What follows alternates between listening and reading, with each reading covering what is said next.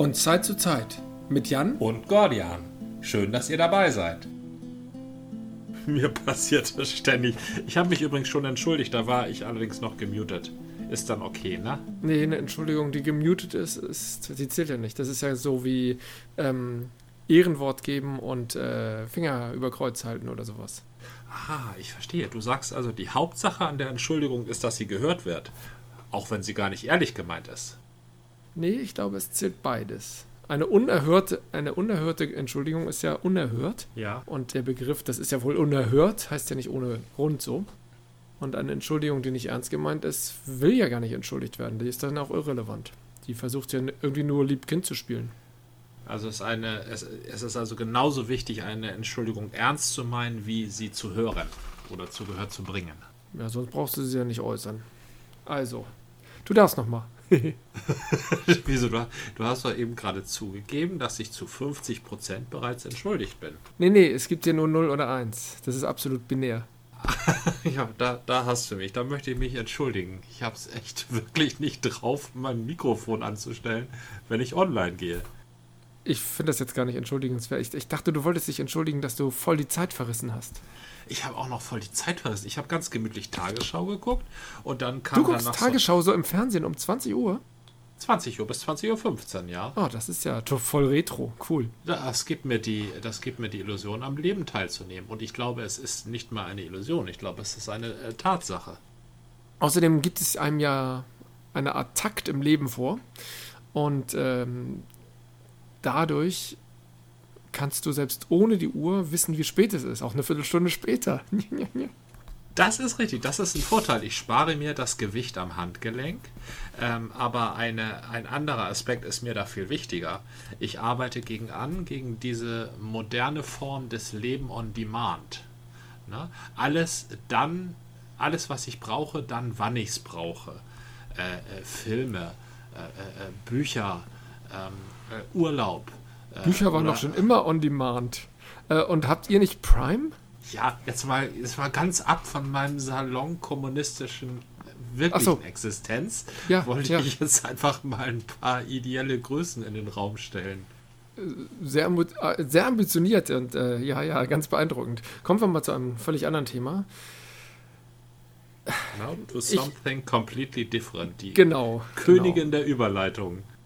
Ich ähm, bin ja ein etwas armseliger Hörer der Seriensprechstunde. Armselig, weil sie mir immer tolle Serien er erzählen, die dann auf Prime laufen oder auf ähm, Netflix oder irgendwo. Ja. Aber ich warte dann immer ab, in zehn Jahren, hey, dann kann ich es auch sehen. Allerdings habe ich ja auch noch ein paar Sachen auf Lager, die vor zehn Jahren mir mal versprochen wurden. Richtig. Und da ich da überhaupt noch Tor nicht mit durch. Torchwood zum Beispiel. Torchwood?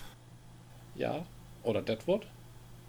Äh, also Deadwood. Eins von, eins Deadwood. von beiden konnte ich noch nicht sehen, weil das noch nicht frei war. Genau, Deadwood gab es tatsächlich, gab es nie im Fernsehen. Und nee. was war denn Torchwood? Ja, Torchwood gibt es im Fernsehen. Das ist ähm, sowas, das ist ein Doctor Who Spin-off. Ich verwechsel Ach, die. das war das, ja. Klingt Tor auch wirklich ähnlich. Torchwood hatte ich mal gehört. Hast du das mal gesehen? Ich habe da mal reingeschaut, ja, aber es ist wirklich Doctor Who-artig, also zumindest in dem Benehmen, alles sehr britisch und ja.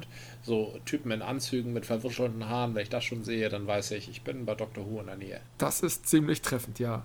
Aber Doctor Who sind wir hier auch ziemlich treffend. Ähm, und zwar ist, gibt es eine Serie, die spielt an der englischen Südküste, ist halt so ein Kriminalthema, aber eigentlich geht es eher um eine Sozialstudie und die wurde mir gerade kürzlich in der Seriensprechstunde empfohlen. Also was heißt mir? Jemanden. Das sind ja immer individuelle Empfehlungen.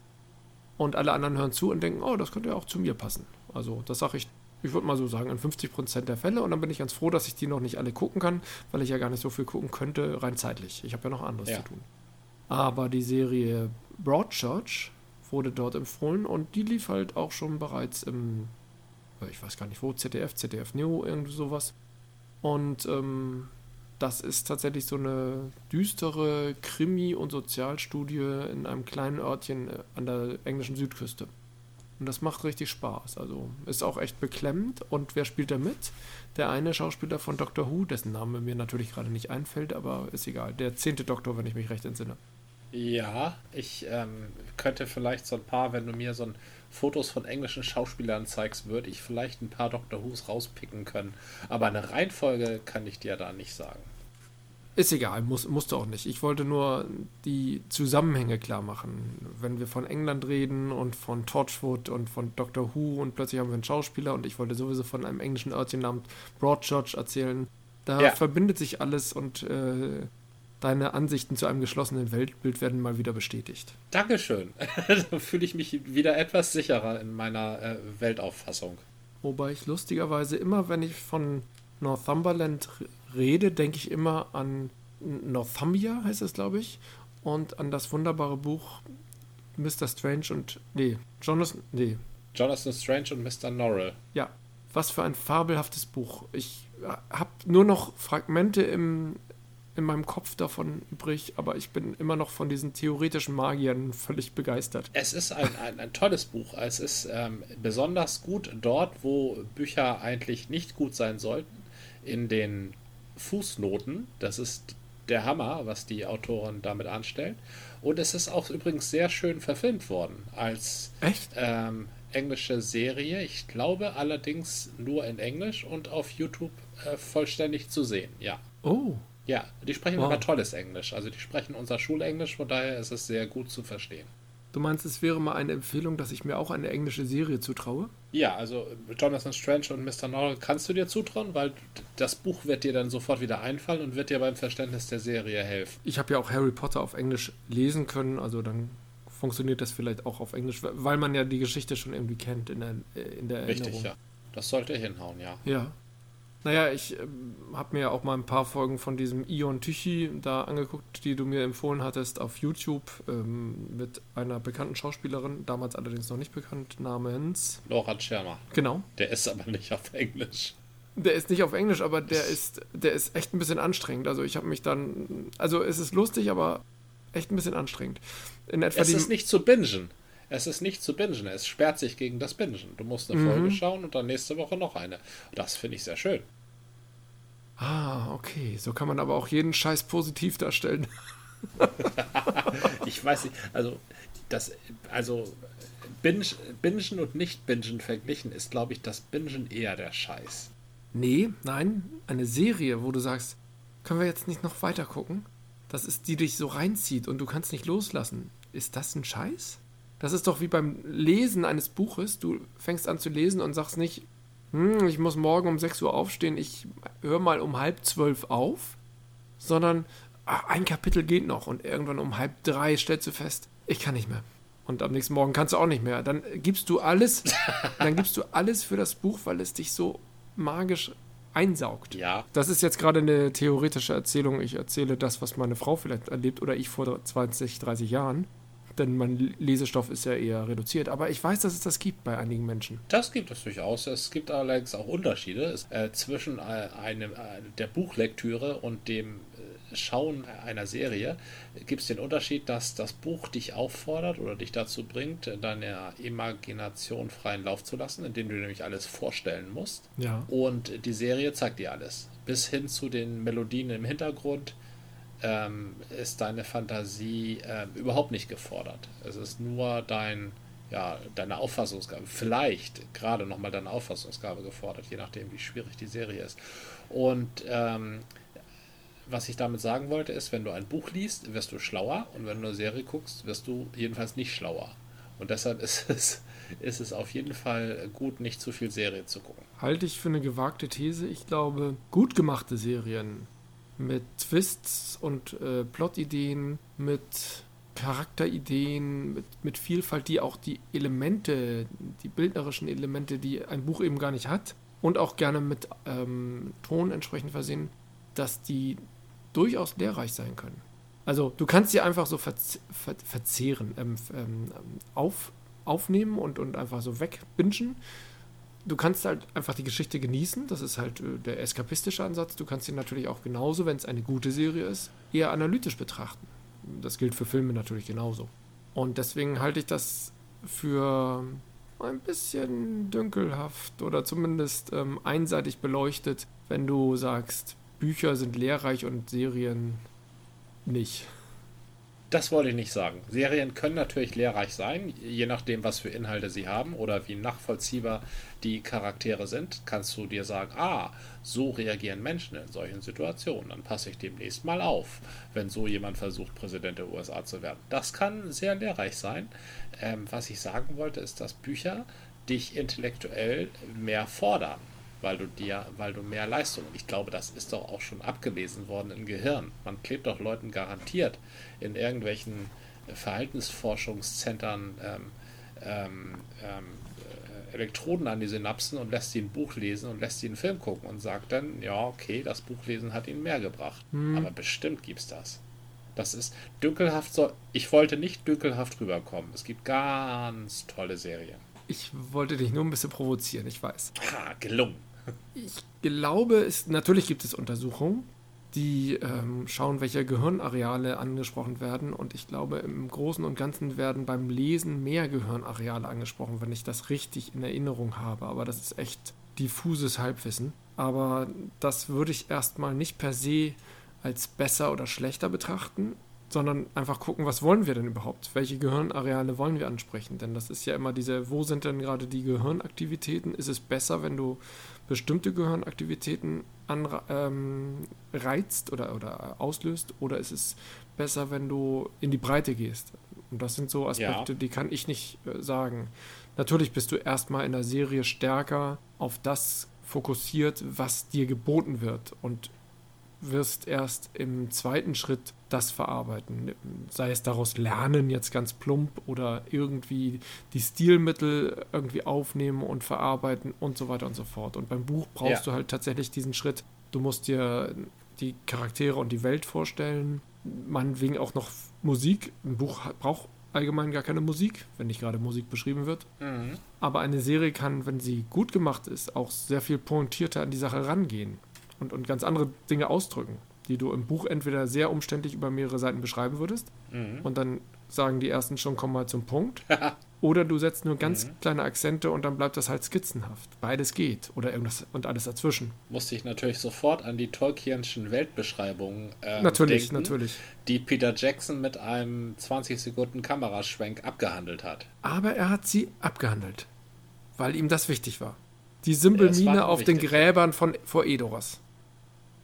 Ja, das ist wirklich tatsächlich äh, aktives, äh, aktiv erzählt worden, aber äh, an sich ja, das stimmt. Mhm. Was ähm, ein, äh, was du als Vorteil der Filme ähm, eben geschildert hast, des, des Cine, Cine, cinematografischen Darstellens, äh, das sehe ich eher als Nachteil. Ähm, wenn ich bei einem Buch ähm, einen zum Beispiel bei Jonathan Strange und Mr. Norrell. Da geht es uns als Leser, wir rätseln die ganze Zeit bis zum Ende des Buches, rätseln wir, wer ist da eigentlich der Schurke? Also von den beiden, von mhm. Jonathan Strange und Mr. Norrell. Es gibt natürlich die schurkischen Elfen. Die sind auch irgendwie schurkisch. Aber wer ist, wer hat von den beiden Recht und wer hat Unrecht? Ja. Ins Unrecht setzen sie sich beide. Gute Absichten haben sie beide.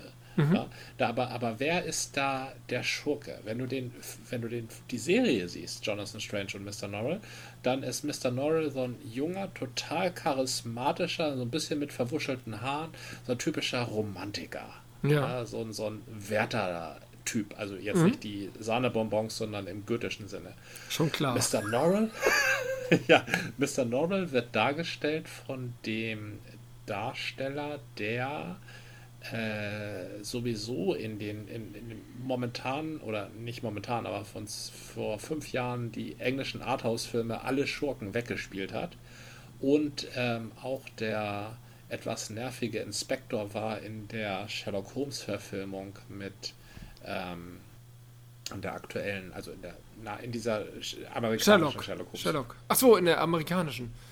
Ja, in der Sherlock Holmes Verfilmung mit Robert Downey Jr., mit von, von dem Ehemann von ja. Madonna gefilmt. Ja. Ne?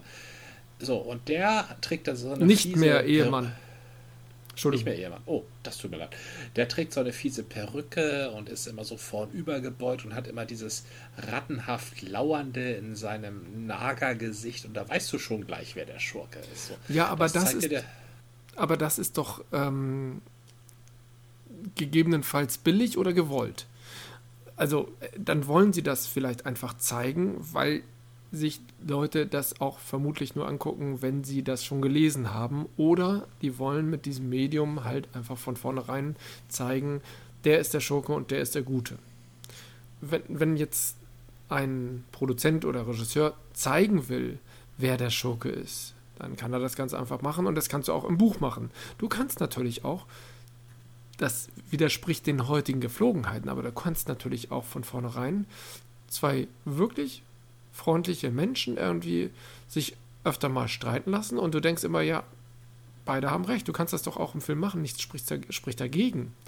Du musst den Bö Bösewicht oder den Schurken oder den eher negativ besetzten ja nicht mit einem Klischee-Bösewicht besetzen, den alle schon sofort erkennen, weil sie den schon dreimal gesehen haben oder 20 Mal in irgendwelchen Serien und Filmen, sondern du nimmst einfach entweder ganz unbeleckte Schauspieler oder gute Schauspieler, die halt äh, immer auch mal gute Rollen oder positiv besetzte Rollen gespielt haben. Warum nicht?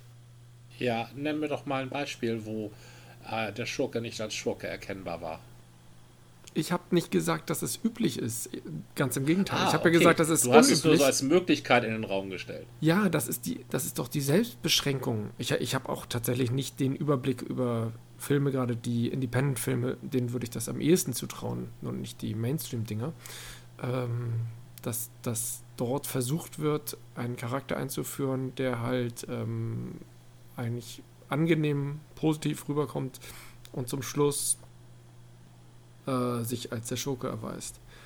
Vielmehr wird es eigentlich immer so gespielt, dass der Schurke als mieser Charakter dargestellt wird, neben 50 anderen miesen Charakteren und deswegen denkst du, die sind alle kacke, aber wer ist denn jetzt der echte Schurke? Das ist ja. halt dieses Who Done It. Ne? Alle sind irgendwie mies und fies und clandestin und äh, hauen sich gegenseitig in die Pfanne und jeder könnte es gewesen sein, weil jeder auch ähm, sich so verhält und das ist ja natürlich eine Art, die letztendlich schon bei Poirot oder so oder Agatha Christie irgendwie üblich war, äh, genau im Orient Express war das doch, ähm, dass irgendwie alle was am Dreck am Stecken hatten. Und, ja, äh, ach so, nachher, eine, Moment, Moment, nachher waren es ja auch alle, ne? Oder, oder, oder das war zumindest die Gerade im Orient Express war der, ein, ja. der einzige Verbrecher, war der einzige, der wie ein Schurke aussah, also mit einer Narbe und Gel im Haar im mhm. Film, also im aktuellen, gut dargestellt von Johnny Depp. Äh, der, der war dann die Leiche. Ja, und ja. alle, alle normalen Leute waren die Täter. Ja. Aber es ist, es ist nicht, es ist kein gutes Beispiel, ein Krimi zu nehmen, wenn man ähm, beweisen will, dass der Schurke nicht immer wie ein Schurke rüberkommt. Denn das ist tatsächlich im Krimi äh, selten so. Selbst äh, in Derrick ist es halt nicht so. Denn wir wollen ja alle mitraten, who done it. Nein, Aber Krimi, Krimis, um dann haben wir ein schönes Beispiel. Alle Krimis oder die meisten. Ja. Denn Krimis sind nur wirklich verbreitet. Das ist ein sehr großes Genre. Ja. Krimi und Thriller zählt, zählt da ja auch teilweise mit rein. Ja. Da sehen tatsächlich die Mörder, wenn sie erstmals auftauchen, selten aus wie Mörder. Du denn, der Mord wird am Anfang gezeigt. Ja, klar, aber du erkennst sie meistens daran, dass sie früh auftauchen. Also erkennen ist übertrieben, aber äh, im Nachhinein sagst du, ja, der war schon ganz am Anfang irgendwie dabei, tauchte immer mal wieder auf oder wurde dann so ein bisschen vergessen und erst ganz zum Schluss wird er dann irgendwie hervorgezaubert. Mhm. Das ist zumindest beliebt. Aber, aber egal, wir wollen ja gar nicht Krimis und Thriller analysieren. Willst du wirklich mir, mir nicht zugestehen, dass es in dass Krimi ein schlechtes Beispiel ist, wenn man nachweisen ja. möchte, dass Schurken nicht als nicht immer als Schurken inszeniert werden. Das ist in Krimis tatsächlich nicht immer so. Aber in allen anderen Filmen ist es doch so. Aber dann, mal, damit wie lange musstest du zum Beispiel beim ersten oder wie wir jetzt nennen, vierte Episode Star Wars rätseln, ob Darth Vader was Gutes vorhat? War eigentlich klar von Anfang an, oder? Also vom ersten jetzt, Auftreten jetzt hast du, du ja, ja, jetzt bist du aber in einer ist ein Märchenwelt. Beispiel, ne? Ist ein klassisches Beispiel. Aber alle Märchen haben von vornherein, da musst du nicht raten, wer ist jetzt der Böse und wer ist der Schlechte. Wobei, wir wissen eigentlich gar nicht, was diese Eulenrebellen immer wollen. Die haben auch, auch nur Tod und Verderben gebracht, wenn ich mich recht entsinne, oder? Das sind immer diese Möchtegern-Guten, diese Gutmenschen. ja, ja das, ne? das stimmt. Die be also, bemühen sich, sehr, die greifen die, die greifen die Ordnung an, ja. Genau, und wer. Deshalb heißen sie ja Rebellen. Absolut. Und wer hat die Geschichte erzählt? Ne, die Geschichte wird immer von Siegern erzählt. Also, Deswegen muss man ganz vorsichtig sein bei Star Wars und allen anderen Märchen. Die werden immer, die, die Bösewichte werden immer in, in die Pfanne gehauen und nachher wird die Geschichte von Siegern erzählt. Und deswegen ist die Geschichte so, wie sie ist. Ja, ich nenne dir mal ein gutes Beispiel. Ich nenne dir mal ein sehr gutes Beispiel. Ja. Und zwar ähm, ein total unterschätztes Genre, Western. Äh, insbesondere Spaghetti-Western. Ähm, und zwar ähm, natürlich Leone. Ja. Äh, Spielen wir das Lied vom Tod. Ähm, die Prequel übrigens zu ähm, Es war einmal in Amerika. Im amerikanischen Original oder im italienischen Original Once Upon a Time in the West. Ja. Da, wenn, wenn da der Schurke das erste Mal auftaucht, dann ist der Schurke Henry Fonda. Und mit seinem typischen Henry Fonda-Gesicht und seinen Mhm. blauen Henry Fonda-Augen. Und äh, eine ganze Generation von Kinozuschauern ist in dieser Zeit, also in den späten 70ern ist es, glaube ich, gedreht, Ja, ähm, ja. darauf, darauf 78, 77 geeicht, oder sowas. ja, ne? Darauf Mhm. geeicht, dass dieser Mann eine positive Gestalt ist. Also egal, was er macht, er stellt jemand Positives dar. Ja. Und das ist ein gutes Beispiel, wie ein Schurke eingeführt wird. Und er ist wirklich ein ziemlich fieser Schurke. Der Ja. ja, begeht ja jedes Verbrechen während dieses Filmes. Der Film ist ja fast zwei Stunden lang, also hat er eine Menge Ich dachte, ich dachte über zwei Stunden sogar. Über Aber zwei egal, Stunden, ne? egal. Ja. Mhm. Aber kommt einem jedenfalls so vor, wenn man das sieht. ähm, und das, da, das, da wird gegen die Erwartungshaltung des Zuschauers also angespielt, zumindest mit dem ersten Auftritt. Es wird Ja. aber ziemlich schnell verraten, dass er der Schurke ist, weil äh, er erschießt da, glaube ich, eine Familie Mhm. in der Mhm. ersten Szene. So. Aber zumindest die ersten drei, vier Sekunden, wenn man sein Gesicht sieht, dann weiß man es nicht. So. Das ist ein gutes Gegenbeispiel. Aber das ist auch nur deshalb so ein gutes B-Gegenbeispiel und auch nur deshalb ist Sergio Leone so ein genialer Regisseur, weil es eben untypisch für Filme ist, dass du einen Schurken einführst und er sieht nicht schurkisch aus. Das ist ein Gegenbeispiel, richtig. Absolut. Andersrum ist leichter. Ja, absolut. Das sind auch die Sehgewohnheiten ähm, und das ist so der, der Standard, aber trotzdem muss es nicht so sein. Und auch im Buch kannst du von vornherein einen Charakter so einführen, dass es halt ein übler Typ ist. Du kannst einen damit natürlich auch noch ähm, auf die falsche Fährte locken, aber insbesondere, wenn du von vornherein irgendwie einen Schurken einführen willst, der schurkisch von vornherein rüberkommen soll, dann machst du das halt. Ich meine, Voldemort war im Buch, nee, schlechtes Beispiel, der taucht ja am Anfang Ja. noch nicht richtig auf. Äh, Sauron, ne? War von So, vornherein. Wann taucht der denn auf? Der, äh, okay, der taucht nie auf, der wird immer nur erwähnt. Aber alle sagen immer, der ist doof. Und dann ist er Alle halt auch sagen doof. es, ja. Ja, und nachher alle macht er auch doofes, es, ne? und dann macht er auch doofe Sachen und äh, zumindest vermutet man das, man sieht ihn ja nie. Ah. Und äh, zum Schluss wird er dann halt überwunden. Also das ist, es gibt die Geschichten, die von vornherein halt mit dem Schurken oder mit dem Widersacher oder mit dem Bösen spielen. Bei, bei Sauron ist es halt eher das Böse und nicht der Schurke. Und dann gibt es halt die Geschichten, die das halt offen lassen. Wenn du in einer Geschichte erzählt, also wenn du ein Buch liest und da reden Charaktere, denen du als, ähm, als Leser gelernt hast zu vertrauen, weil sie die Wahrheit sagen. Ne? Also wenn die sagen, ähm, der und der ist äh, ein Dieb und dann stellt sich auch immer heraus, dass der dann auch ein Dieb ist. Also du, Ja. du vertraust diesen Charakteren. Und wenn dir die, äh, wenn die dir als Leser erzählen, dass du von dem und dem etwas Böses zu erwarten hast, dann vertraust du ihnen. Darum geht es aber nicht. Es geht darum, dass ähm, ähm, Filme da, den, das Gehirn nicht so sehr fordern, weil du nicht rätseln musst, ob der Schurke, den du siehst, in dem Moment, wenn du ihn siehst, ein Schurke ist. Das ist in Büchern anders. Wenn ein Autor dir erzählt, dann kommt einer, der hat eine Narbe im Gesicht und trägt eine schwarze Jacke. So, Ja. dann mag das für den Autor vielleicht Versuch sein, einen Schurken zu schildern. Für dich selber aber, wenn du wenn du selber gerne schwarz trägst, weil du Mitte 20 bist und Ich habe eine Narbe im Narben Gesicht. und selber eine Narbe Ja. im Gesicht hast, dann ist das für dich jetzt kein Kennzeichen für einen Schurken. Äh, Im Film tritt er dann aber aus dem Schatten hervor, guckt so kiebig nach links und rechts, schubst vielleicht noch mal ein kleines Kind und dann kommt auch noch ein bösartiger Soundtrack. Dann ist schon ziemlich klar, dass du es mit einem Schurken zu tun hast. Das ist das, was, was dir Filme äh, einfach machen und wo du nicht so viel denken musst. Und wenn du nicht so viel denken musst, dann ähm, tut dir das, was du da gerade machst, nicht so gut, als wenn du äh, beispielsweise ein Buch liest, wo du mehr denken musst. Ich glaube, deine Kritik, ich muss deiner Kritik insofern zustimmen, dass die meisten Filme so einfach gestrickt sind, dass ähm, der strahlende Held oder die strahlende Heldin halt von vornherein als solche gezeichnet wird. Mhm. Und dass ähm, der Schurke halt als Schurke dargestellt wird, halt auch mit dem entsprechenden Soundtrack und sowas oder dem entsprechenden mhm. Theme. Und mhm. äh, deswegen uns diese ganze Denkleistung abgenommen wird. Aber es muss doch nicht so sein. Und ich kann das genauso gut im Buch machen. Ich nehme mal an, ich weiß es nicht, dass Groschen rum, äh, was weiß ich, dass bei John Sinclair die ähm, na gut, das ist eine Serie mit einem, einem Helden, der immer wieder der gleiche ist. Aber ich könnte mir sehr gut vorstellen, dass in irgendwelchen Pipe-Geschichten der Schurke und der Held sehr klar von vornherein irgendwie dargestellt sind. Gerade in Pipe-Geschichten ähm, ist das meistens so, denn die Pipe-Geschichten sind also der klassische Groschenroman aus der Sicht der handelnden Figur, die positiv belegt ist, also mhm. Detektiv, ne? ja. Philip Marlowe, Sam Spade oder äh, Lasseter Western, also der, mhm. die, die handelnde Figur bewertet die Leute, die er sieht. Und dann sieht er einen und sagt, ah, ein Backpfeifengesicht. So, dann bist du in der, du, du siehst die Welt durch die Augen des Protagonisten, weil es ein Ich-Erzähler ist. Ja. Du siehst die Welt des Filmes. Es gibt tatsächlich total experimentelle Filme, da siehst du die Welt durch die Augen des Protagonisten. Ne? Und dann wird es dir alles ein zweites Mal gezeigt. Ist das nicht bei Lola Rent so zum Beispiel?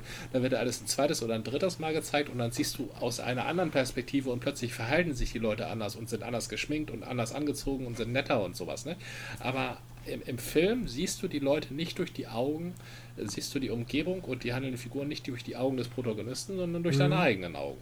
Ja, und ja. Deine, deine eigenen Augen werden durch die Kunst des Regisseurs seinen Willen und die Kunst seiner Ausstatter und Schminker entsprechend getriggert und des, äh, des, des Soundtracks entsprechend getriggert, sodass du, wenn du jemanden siehst, etwas denken sollst.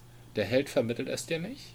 Also es gibt natürlich, ähm, es gibt natürlich Filme mit ähm, Voice-Over, soweit ich ja, weiß. Klar. Ja, ja, natürlich gibt es. Zum, auch, auch mit unfreiwilligen Voice-Over. Zum Beispiel äh, Blade Runner hatte ursprünglich kein Voice-Over, ne? Und dann haben, haben die Probezuschauer gar nichts kapiert. und dann mussten sie dem Film, der war zu experimentell angelegt, sollte aber ein zu großes Publikum erreichen, weil er äh, ein Wahnsinnsbudget hatte. Deshalb ja. mussten sie dem so ein Voice-Over geben.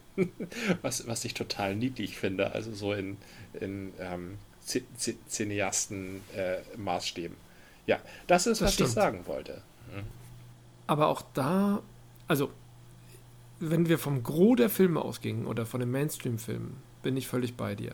Die machen es dem Zuschauer einfach, der will, soll damit berieselt werden, der will damit berieselt oder sich berieseln lassen.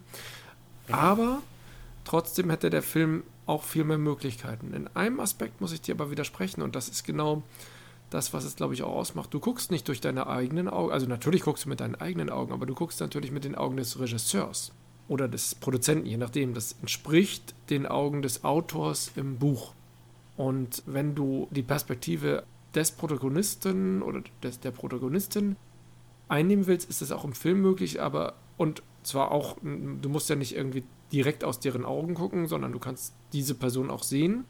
Äh, ich glaube, bei Lola Rent war das wirklich so, dass die Dinge halt ein bisschen anders immer dargestellt werden. Und das ist natürlich auch raffiniert, aber das ist dann schon hohe Kunst. Mhm. Oder zumindest sehr, sehr aufwendig, weil man sich dazu Gedanken machen muss, wie will ich den Zuschauer führen, ohne ihn zu sehr zu verwirren. Das Problem ist, mhm. Filme wollen viele Menschen erreichen und dürfen deswegen auch nicht zu komplex sein oder zu verwirrend. Bücher wollen manchmal hohe Literatur sein und begnügen sich damit, völlig unverständlich zu sein. Und bei Büchern kannst du aber auch mehr mit dem Leser machen. Im Film musst du einerseits gegen den Mainstream anfilmen und gleichzeitig noch verständlich bleiben, denn du erlangst ja Verständlichkeit über das Gewohnte. Richtig, du erlangst Verständlichkeit dadurch, dass du Dinge zitierst, äh, von denen du dir mit dem Publikum einig bist über darüber, wie sie zu verstehen sind. Leute in schwarzen Jacken mit einer, Narbe auf, mit einer Narbe auf der Wange sind halt böse. Genau, und in dieser Einfachheit sind viele Filme gefangen. Weil diese, die Bildsprache ist so einfach, das hat man schon früher im Theater gerne so gemacht. Da hat man es ja sehr plump gemacht, damit das auch diejenigen in der letzten Reihe noch sehen konnten. Und das hat sich in den Film rübergerettet und deswegen ist die Filmbildsprache häufig eher reduziert und schlicht. Mhm. Ja. Das ist schade. Wäre ja, viel mehr, ich glaube, es, es wäre mehr möglich. Andererseits ist ja, du kennst ja meine Theorie, jeder vierte Mensch ist sowieso sehr einfach. Ich glaube, das ist nicht nur deine Theorie. Nein, also Umfragen bestätigen das. Zum Beispiel, wer folgt rechten Thesen, zweifelt, äh, wer ist Impfgegner und wer wählt die AfD. Das sind so jeder vierte bis jeder fünfte Mensch. äh, wer, ich will es mal erweitern auf wer folgt gerne einfachen Thesen. Also das müssen nicht mal Rechte sein, das kann jede von marktliberal bis hin zu pff, lass uns alle umlegen, die nicht unserer Meinung sind, Thesen sein. Ja, das gibt's rechts und links und manchmal in der Mitte. Und das, das ähm, jedenfalls ist das Gros der Leute, die man ansprechen möchte. Und mit einem Film muss man viele Leute ansprechen. Einen Film zu machen ist sehr teuer. Ja. Ähm, nicht so auf Komplexes aus, wenn es ein Film, wenn, wenn, das, wenn das Publikum einen Film einschaltet, dann möchte es nicht, sich nicht anstrengen. So. Und wenn, wenn man sich ein Buch auswählt, dann hat man es ähm, eigentlich in 80% der Fälle schon bezahlt, ähm, wenn man es durchliest.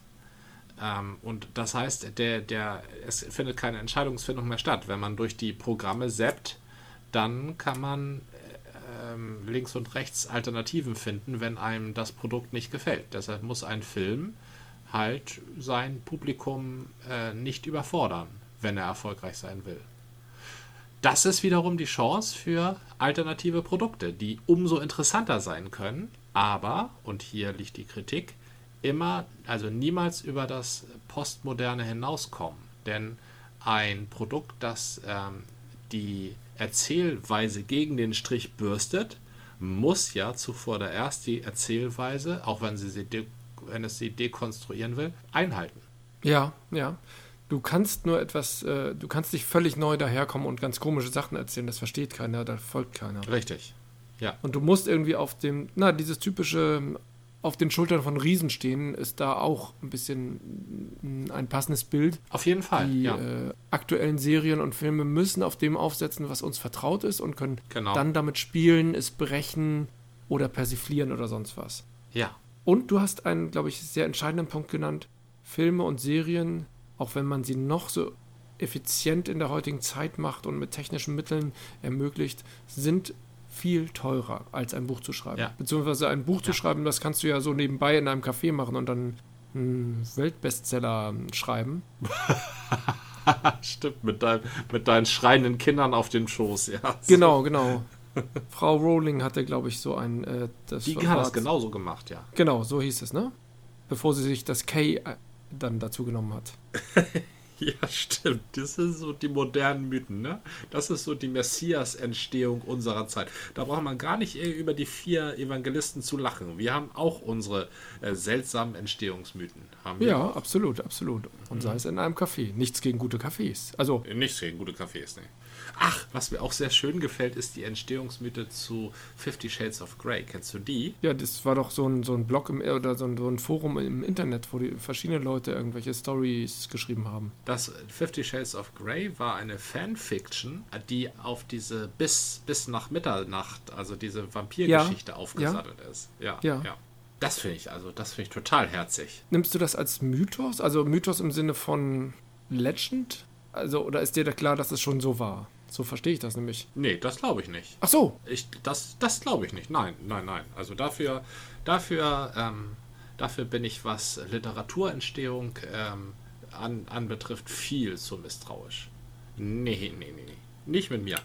Nee. Ich weiß über Fifty Shades of Grey nicht so viel. Ich weiß aber, dass ähm, zum Beispiel das letzte Buch von Herrendorf, Herren, der Autor, der Schick geschrieben Schick.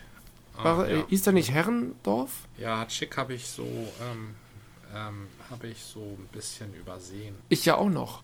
Sein Buch Arbeit und Struktur. Und das klingt ja eher nach so einem 80er-Jahre-Ratgeber. Nee, das war sein Blog. Und das haben sie dann auch als Buch rausgegeben. Warum steht hier kein Autor? Ach so, okay.